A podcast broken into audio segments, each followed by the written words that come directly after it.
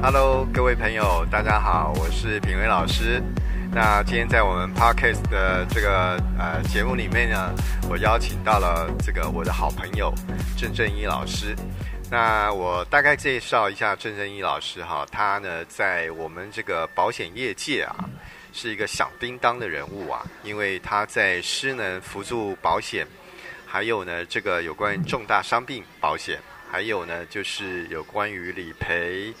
还有这个劳劳基法，好劳退，那他呢都是这方面响叮当的人物，所以呢，在今天这个时间里面呢，我终于把他从台南哦，把他抓上来到台北。我们今天在一个非常啊、气氛还算可以的这个咖啡馆，但是呢，旁边呢这个很多人在聊天哈，我们尽量呢把这个声音把它取得更好。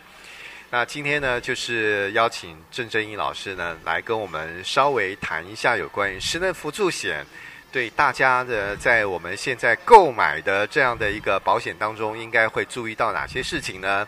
我们先请这个郑正一老师跟大家先打个招呼吧。嗨，嗨，大大家好。哦，那哎，你你好像比较腼腆一点。是啊，是啊，跟你在上课不太一样哦。谢谢。呃，郑正一老师呢，嗯、呃。他是一个非常好的人，因为刚刚在跟他聊天的时候，他也说他尽量能够帮助一些呃业务伙伴或者是客户呢，来解决他们在理赔上的问题，他都能够尽量能够帮他们来去做一些咨询，给他们一些方向。那我觉得这个真的是呃人间佛法了哈、哦。那呃，曾正一老师，你可不可以跟我们稍微聊一下？呃，在我刚刚有跟你提到，就是。保险公司为什么那么担心这个残失能残服险这样一个理赔上的问题，而且还惊动到这个保险局啊？嗯，对于失能险的理赔，可能很多的体况的变化，或者是开立诊断书，都是过去在保险公司 他所没有看到的，因为过去我们在申请所谓的保险失能。通常都比较局限在意外的部分。对。那现在，那那现在我们的失能险，它同时涵盖了这一个有关疾病的部分。对。所以以前可能看到，例如像，例如像我们常看到的类风湿性关关节炎，虽然现在失能险它还没有看到，可是未来它一定会出现所谓的失能。嗯。那对于失能辅助险而言，它相对它也会。他也必须要去给付这个类风湿性关节炎。嗯。那其实，在我手中还有那一种九岁的小朋友，他罹患，呃，他罹患骨骨肉瘤，然后、哦、对他罹患，然后他的他的右右膝他有做化疗跟跟放放疗，嗯，然后基本上过去没有任何的保险可以给付，除了医疗跟癌症险以外，嗯，可是因为这一个。九岁的小女生，她造成有长短脚的情况，嗯，而且差距五公分以上，她就直接跟保险公司申请失能，达到第七级的部分，嗯，这一些都是过去在保险公司他没有想到的部分。我想业务员应该也没想到吧？哦，对，这个这一个小女生的案件，业务同仁一开始问我的时候，他说是不是要达到截肢才可以？我跟他说。不用达到截肢，它就会符合了。因为他的膝盖做了放化疗之后，他很容易会有长短脚的问题。嗯，只要一达到五公分，就直接开立诊断书就可以了。所以在我们的保单条款里面有有写到五公分的状况。他有提到一个叫做，就是有差距五五公分有，可是你很难去想象到说，他到底是要因为意外还是因因为？对对对，这个是。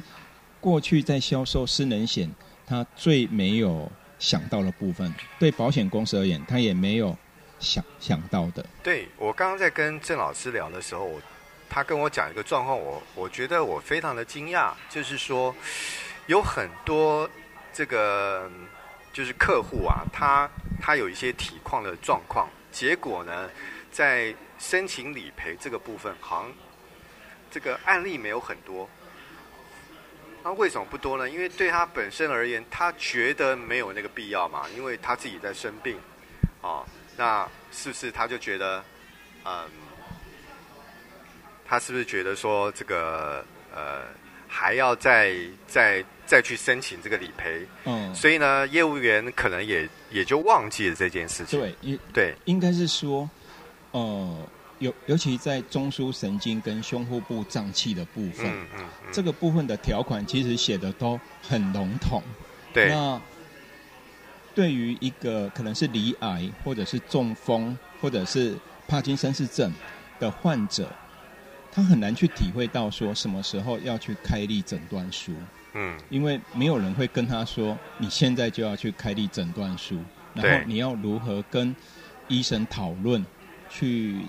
在诊断书上去叙述这个工作能力跟生活自理能力的部分。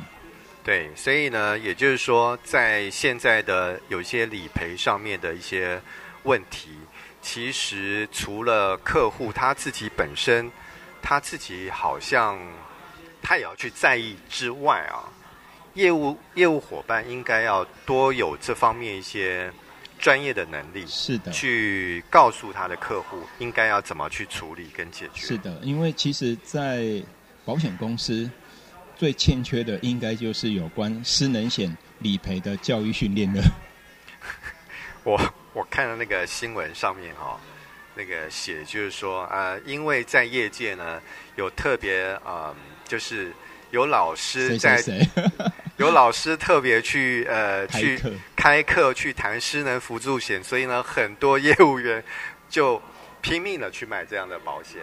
好，那可是呢，因为在这一两年下来哦，啊、呃，就经历过停卖嘛，是调整保费啊，然后限制额度嘛，是好像今年年底之后啊，又要去做一些调整。是的，对。嗯、那你觉得啊，如果在这样调整之下？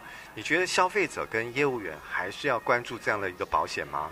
基本上失能险应该会一直存在，只是它的条件、它的给付条件不像以前那么优，不像以前那么好。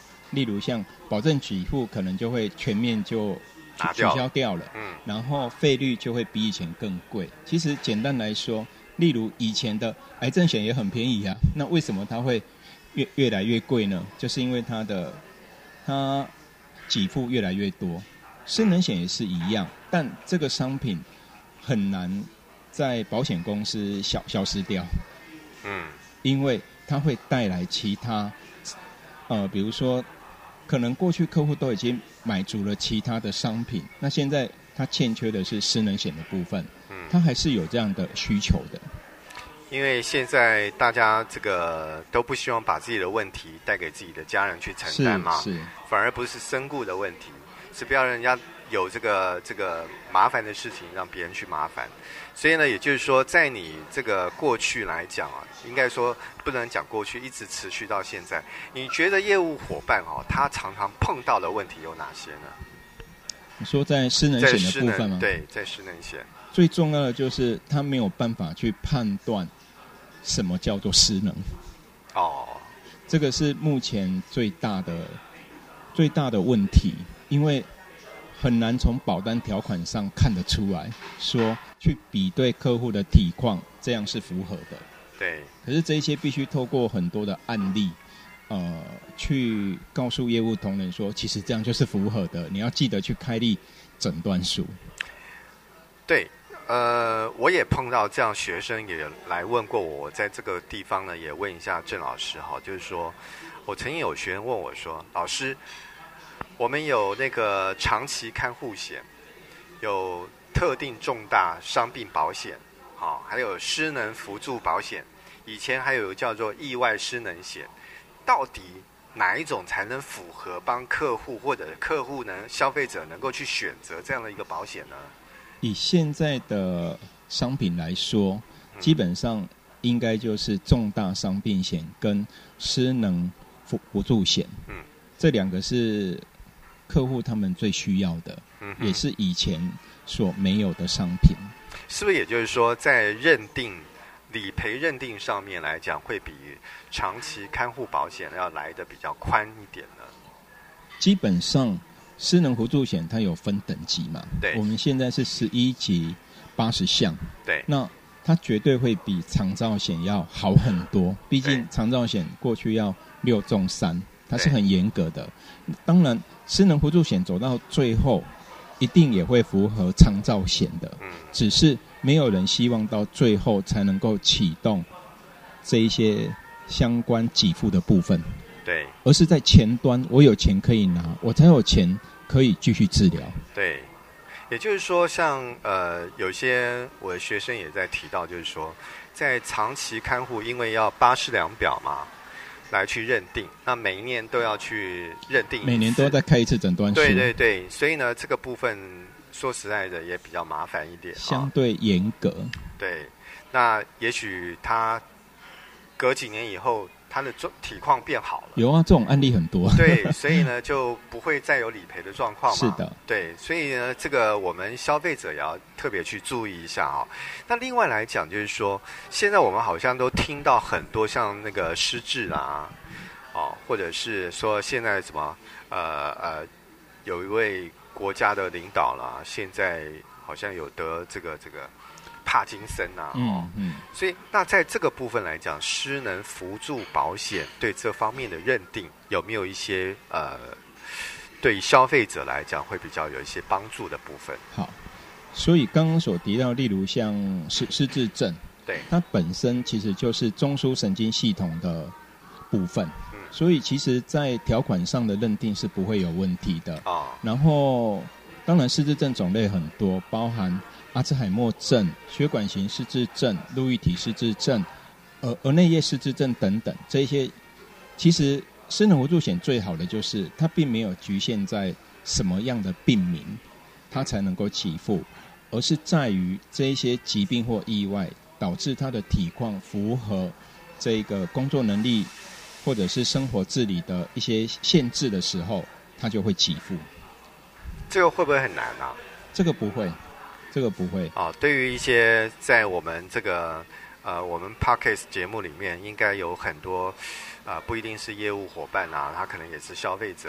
那他会不会觉得说，哎，他都以前买过了，可是他也不知道这个到底有什么样的帮助？他的业务业务伙伴呢？他业务的朋友呢，也没跟他讲这么多。那他平常应该要怎么去注意呢？平常哦，对啊，平常可能要多看看网网络上面的 多看看新闻呢。是，然后还有就是，事实上还有另外一个保险也很值得关注，它就是我们的劳工保险。哦，劳工保险，因为我们的失能险很多的条款跟劳工保险是一样的，所以很多时候在劳保，他们如果可以申请到失能给付的时候，相对失能险事实上也都可以。那如果客户体况比较严重的话，工作能力或生活自理受影响，通常我们会同步申请失能险跟劳工保险。嗯嗯嗯。那反过头来，如果、哦、这很重要。对，反过头来，如果劳工保险某一些项目它有给付的话，它就可以佐证，其实失能险它也应该要给付的。哦，也就是说，我们在发生这种失能辅助的状况，最好的方式就是跟劳保一块申请。对，当然我们的劳保项目比较多，现在有十五级两百二十项。哇。对，因为它是远大于我们失能险的十一级八十项的部分，所以只能说比较严重的部分，好，这个很多项目都是吻合的。啊，那这样的话，就是对于那个，可是因为我们也不知道说，哎，还有在呃做劳保申请的部分哦，那这个部分。对于消费者来讲，他会很麻烦吗？事实上是不会，可是它的重点是在于今天体况发生变化的时候，他到底该请医生评估些什么？对，因为我们保险会去找我们的业务员嘛。是。那劳保要去申请给付的话，对我们来讲好像只能找自己公司的会计人士啊。是是。是哦去做这件事情，嗯，那他们又不是做保险，哦，是，那对我们来讲会不会很麻烦？呃，当然可以看一下劳劳保局的网站，嗯，然后打电话问问看，然后看能不能得到一些相关帮助的部分。哦，那当然还有一个部分也可以找郑老师，是是是，郑老师哈。好，那所以呢，在呃，您现在就是因为每个月都在上课嘛，有关于失能扶助跟重大伤病，那你有没有发现说，其实有很多业务伙伴，他常常提到客户的哪些问题是常常会发生，而且你每次在上课的时候都会去提到的一些状况？好。例如说，当车祸造成脊椎受伤的时候，它到底该如何评估？那其实，在我们的条款上，对于脊椎的失能，其实它的限制是很严格的。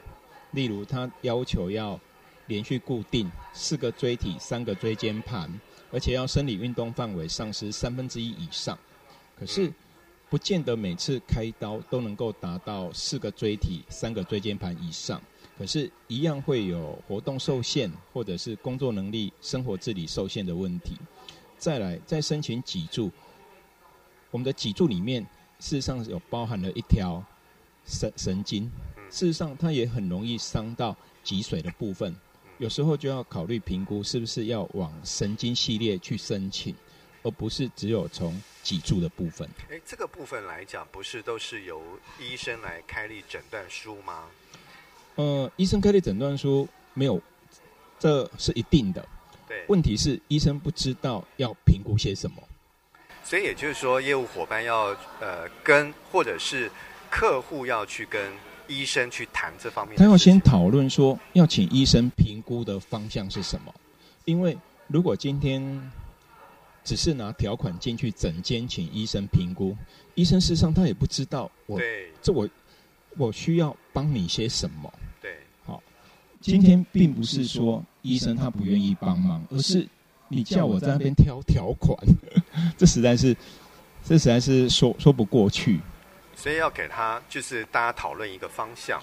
对，那这个评估的方向要合乎客户的体况以及保险的条款。那这样去开立，才有办法申请到保险给付。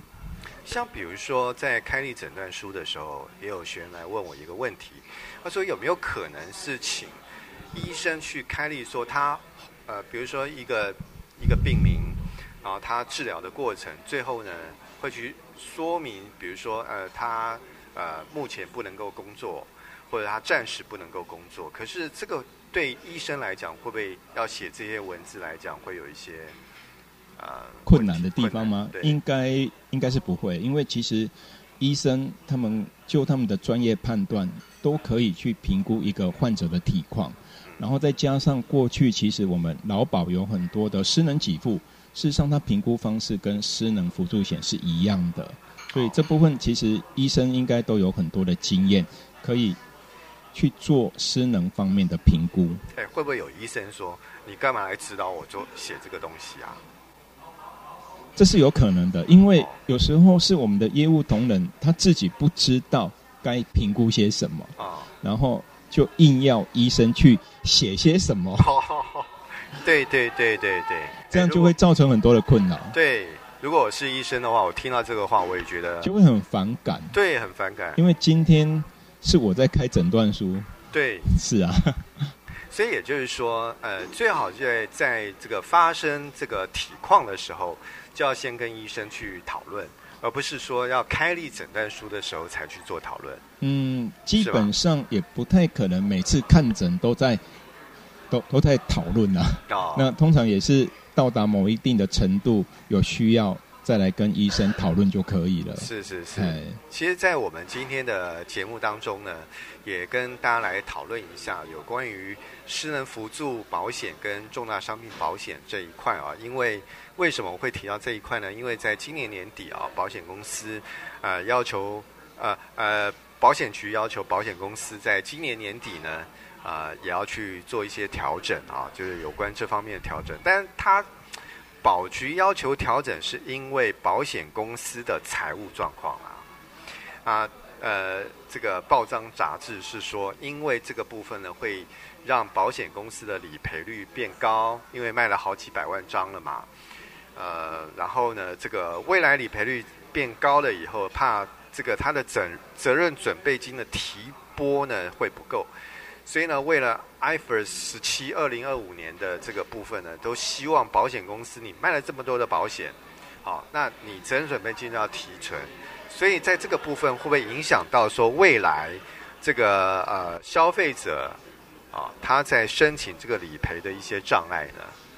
应该是不至于啦，因为如果过去的保单都已投保，那本来就依照保险契约该怎么做就怎么做，所以应该是不会有影响。倒是以后的失能辅助险，或许它的给付条件会有很多的限缩，嗯，费率可能会变贵啊。可是它还是一个很好的商品，这还是很值得去投保的。真的，真的，因为像我有一个朋友啊，他在去年。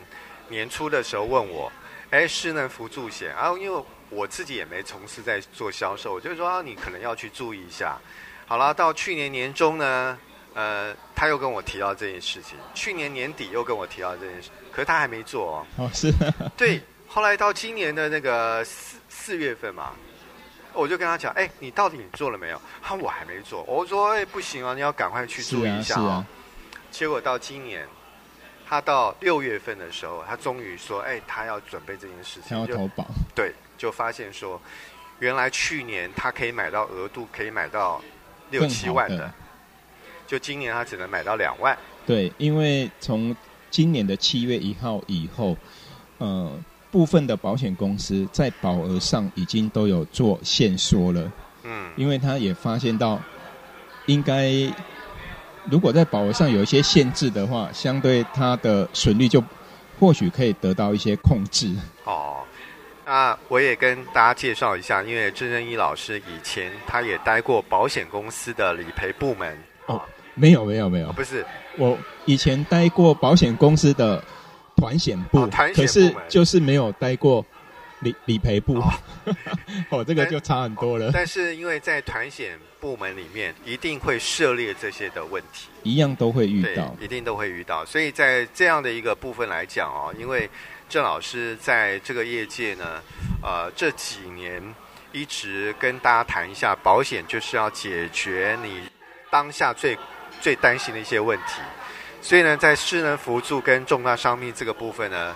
这个郑老师呃也跟很多业务同仁提到这方面的观念，那当然这样的保险哈、哦、能够让大家能够去重视它，我想郑老师也是这个这个呃这个鞠躬了哈。不会不会啊，所以在这样的一个时间，我想呃今天这个时间非常的宝贵。